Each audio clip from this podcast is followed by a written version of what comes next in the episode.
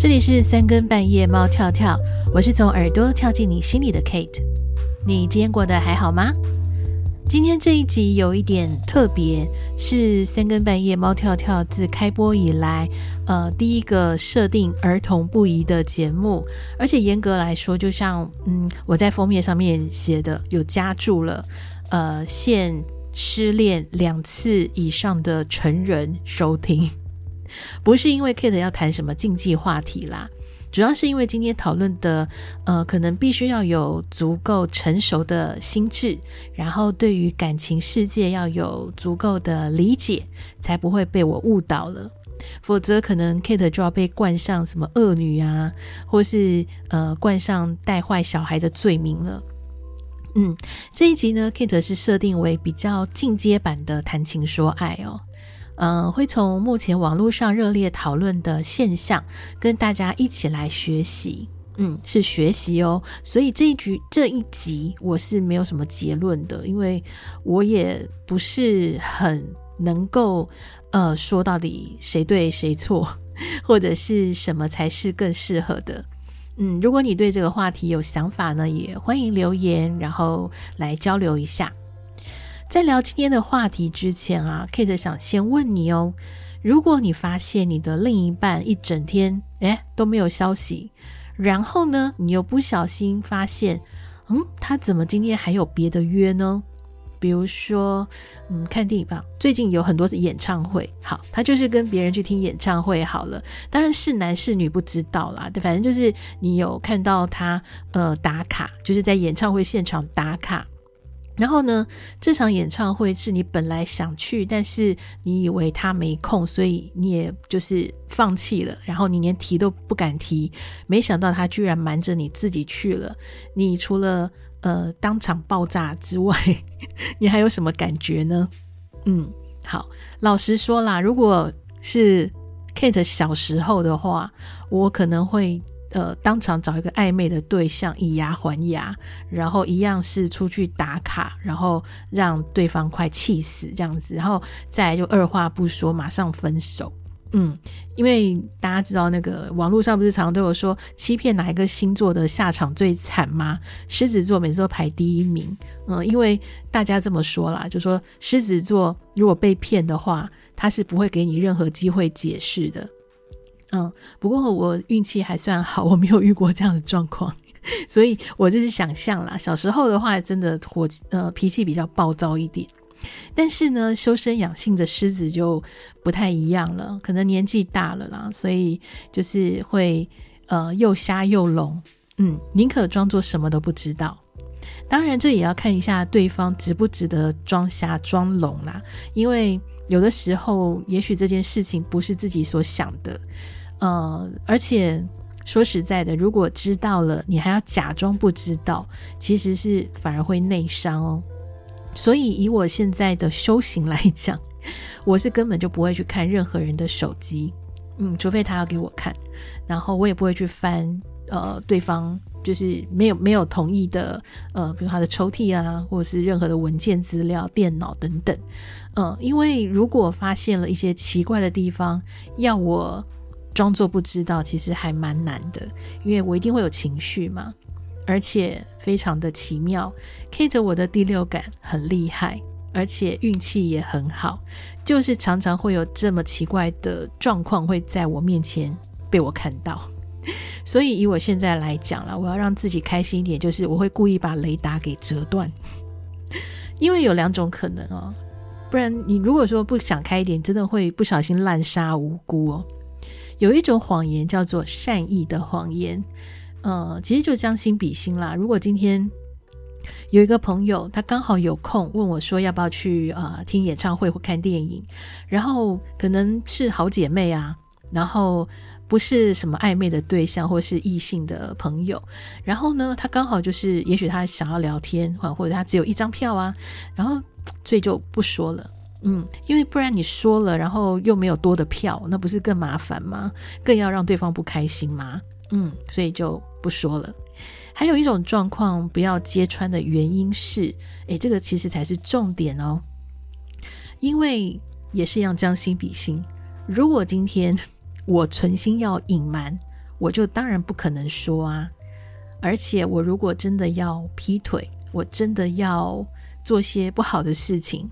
我想我应该怎么样都不会说，而且我的道行会越来越厉害，因为我只要不被拆穿，你能把我怎么样？我打死都不会认的。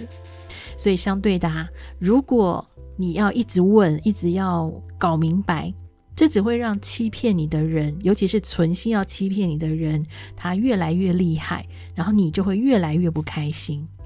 所以呀，如果遇到一个你觉得还值得留下来的人，那就装聋作哑。那当然，有一天你心里的坎过不去了，那想走就找个机会说再见吧。好，今天重点讲完了，下次见啊，没有啦。其实前面讲的这些只是我接下来要讨论的主题的基本功。因为如果前面这个状况的心态你没有建设好，你应该没有办法很坦然的面对我接下来要讨论的话题了。嗯、呃，最近网络上有关谈情说爱的社群里面啊，有几个呃，算是打破人三观的新的名词。嗯，比如说开放式关系，比如说围劈腿，你听过吗？开放式关系可能比较多人听过，因为它不算新的名词，甚至呃，我也认识有情侣就是维持这样的交友模式十几年，只是嗯，以前不太会有人拿到台面上讨论或者去分享我这样的优缺点是什么。那至于微劈腿呢，就比较新了。它算是网络交友状态下的产物哦，尤其是在经历过疫情期间之后，呃，因为尤其是远距离的，真实见面实在太难了。但是寂寞、空虚、冷怎么办呢？所以这时候就出现了呃，包括呃微劈腿啦，还有开放式关系这两种替代方案。嗯，Kate 要先说，我在这一集没有支持或反对任何的交友形式，因为我说过了，这是寂寞的产物。有人可能是需要这样子才能够满足他空虚的心灵嘛。那可是也有人啊会觉得，哦，这关系太复杂了，我不会处理，我不想自找麻烦。当然，也有人是认为，呃，感情跟身体好像。嗯，有有一些洁癖啦，他会有自己的交友原则。那甚至网络上也有人就直接的，呃，就是评断说这样的混乱的交友关系很脏。这都是个人的想法，我在这里都不做评断哦，因为我只是要跟你聊一聊这两种交友关系。嗯、你就当做是一种社会观察吧，来认识一下这个世界正在发生的感情状况。呃，首先第一个开放式关系，它是什么呢？其实你去网络上查，维基百科已经可以为它下定义了。嗯，既然能够下定义，你就知道这个现象真的不稀奇了。呃，包括很久以前，其实你可能就听过什么交换伴侣啊，或是在另一半同意下存在的一种亲密关系，好，这些都是属于开放式关系的类型。呃，开放式关系就是，你就英文字面上意思就是 open relationship，是一种不会去呃排他的那种人际亲密关系。呃，在这种关系下的双方呢，是愿意两个人继续维持彼此的感情，呃，这感情包括恋爱甚至是婚姻哦。但是呢，又不会受到主流的单配偶限制，呃，会接受容许对方或者是其中一个人。好，然后跟第三者发生浪漫的关系，特别是指身体上的关系。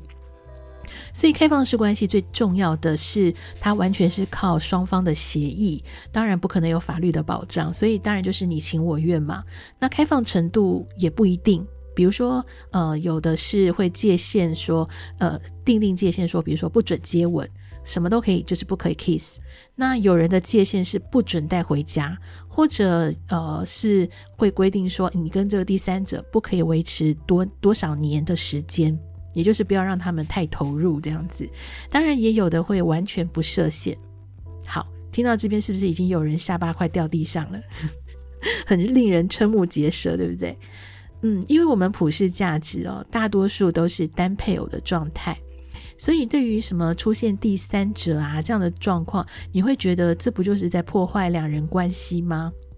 但是呢，开放式它不仅是在合理化第三者的存在，甚至呢还不止第三者哦，还有第四者、第五者。甚至我前几天才看到节目上有一个女生，她很坦白的说，她在她的男友之外还有二十几个伴侣，而且她的男朋友也是。然后他们两个彼此都知道。呃，现场的来宾也是一样，下巴快掉地上，而且他们都很疑惑，他们要怎么去界定谁才是真正的男朋友跟女朋友呢？嗯，那也有，其实讲得更实际一点啦，如果不小心有 baby 了，生病了，哇，这个问题就很复杂了哦。当然，这也可以被列为协议的原则之一，比如说两个人都要注意健康跟安全啦。嗯，好。另一个比较新的这个关系产物叫做微劈腿，诶，劈腿就是劈腿，怎么还有微劈腿呢？是筋骨不够好，还是胆子太小呢？根据南威尔斯大学心理系教授呃马丁格拉夫，他是擅长网络跟亲密关系领域研究的教授啊，他指出所谓的微劈腿指的是呢。呃，明明有伴侣，可是他刻意营造会让人误解自己是单身的状况，然后进而做出暧昧的举动的一种行为。其实 Kate 觉得跟前面比起来，这个好像比较像类似我们所谓的精神外遇吧。嗯，他解释为劈腿啊，它并不是一个新的现象，因为呢，他根据他的研究哦，包括像在古代呢，人们就会刻意的在呃偷情的时候把结婚戒指给拿掉，或者有的人会背着另一半偷偷写情书。嗯，其实最近刚好 Kate 在呃脸书上有看到一些这个民国时代的这些文人雅士的感情世界啊，其实真的不遑多让。对，他们也是相当的复杂呀，嗯，那有兴趣的人可以去找找看哦。好，微劈腿呢，顾名思义，就是在劈和没有劈之间有一个灰色的地带，若有似无的，然后一点一点的试着看看这个禁欲的领禁忌的这个领域啊，能不能这个探一点点。嗯、你可能以为自己没有做什么不应该的事情哦，但是实际上已经踩到了这个双方感情维系的底线了。嗯，那以下呢，这个专家马丁格拉夫跟。这个网友也整整理出来了，就是归纳起来大概就是五种行为哦，我们就可以一起来检视一下，诶，是不是自己不小心已经踩到了这个灰色的地带了？因为说实在的，Kate 我也是，就我的生活当中，其实呃，异性的工作伙伴也有嘛。那有的时候不只是自己的呃。关系，然后也可能会不小心影响到了工作伙伴他和他的伴侣之间的关系哦，所以这个可能真的我们自己都要检讨一下啦哈。首先，为劈腿行为的第一个就是呢，会传工作以外的讯息给同事，呃，当然不是叫你下班就呃互不认识啊，嗯、因为有的时候同事之间适当的交流，它是可以增进团队的和谐，让工作更顺利。那也有的呢，是呃，可能必须要拓展业务啊，要交际应酬啊。但是它这个差别是哦，你面对异性工作伙伴的时候，要很仔细的去拿捏相处的界限。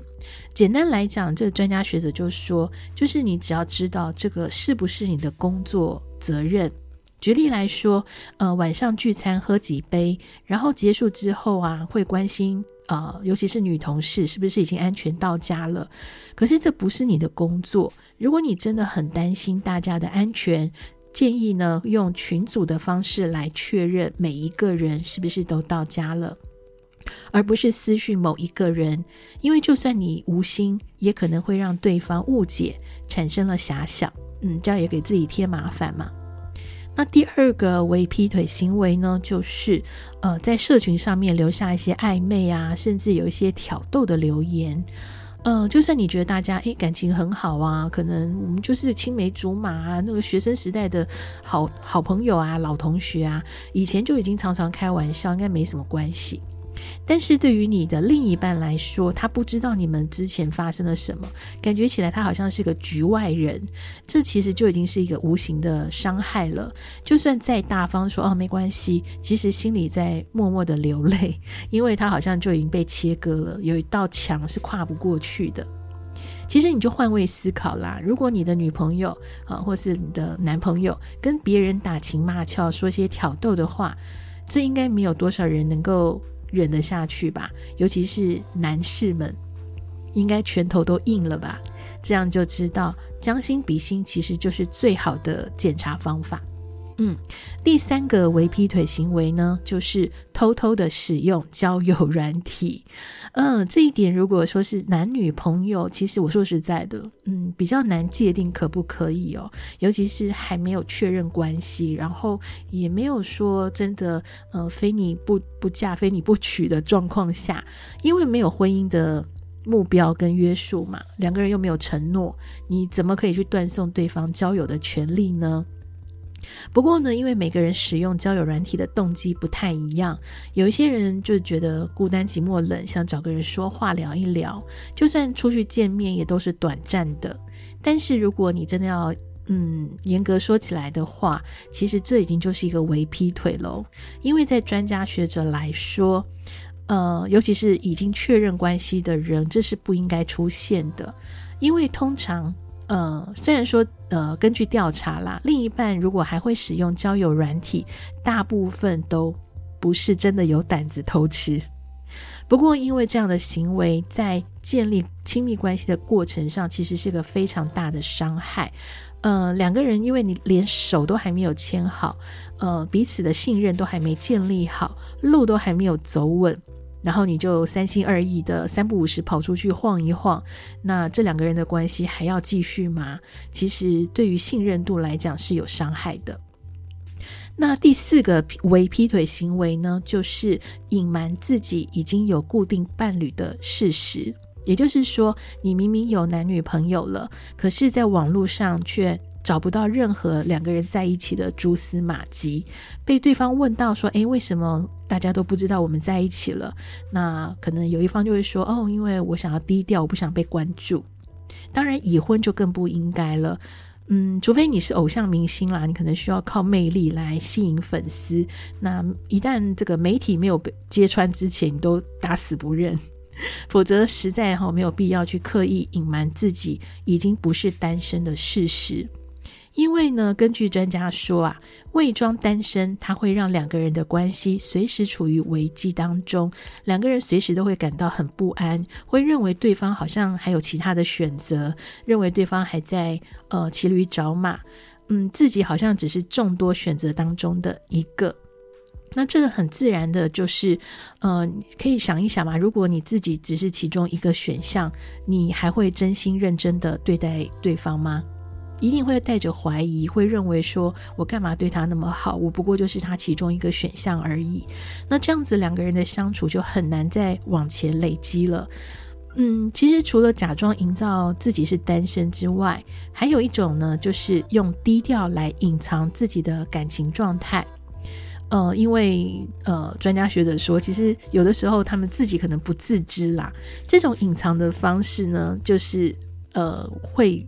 其实就是在让自己随时可以保持一个弹性，跟人家暧昧的可能，也就是每一个关系都好像诶一点点一点点，嗯，以便自己随时可以找到下一个备胎，嗯，这其实都是一个对于呃认真交往的两个人来说，如果有一方很认真，另外一方是这样子的状态的话，其实是嗯不是很很有这个建设性的行为。嗯，第五个，最后一个，好，就是过度关注某位身边的异性。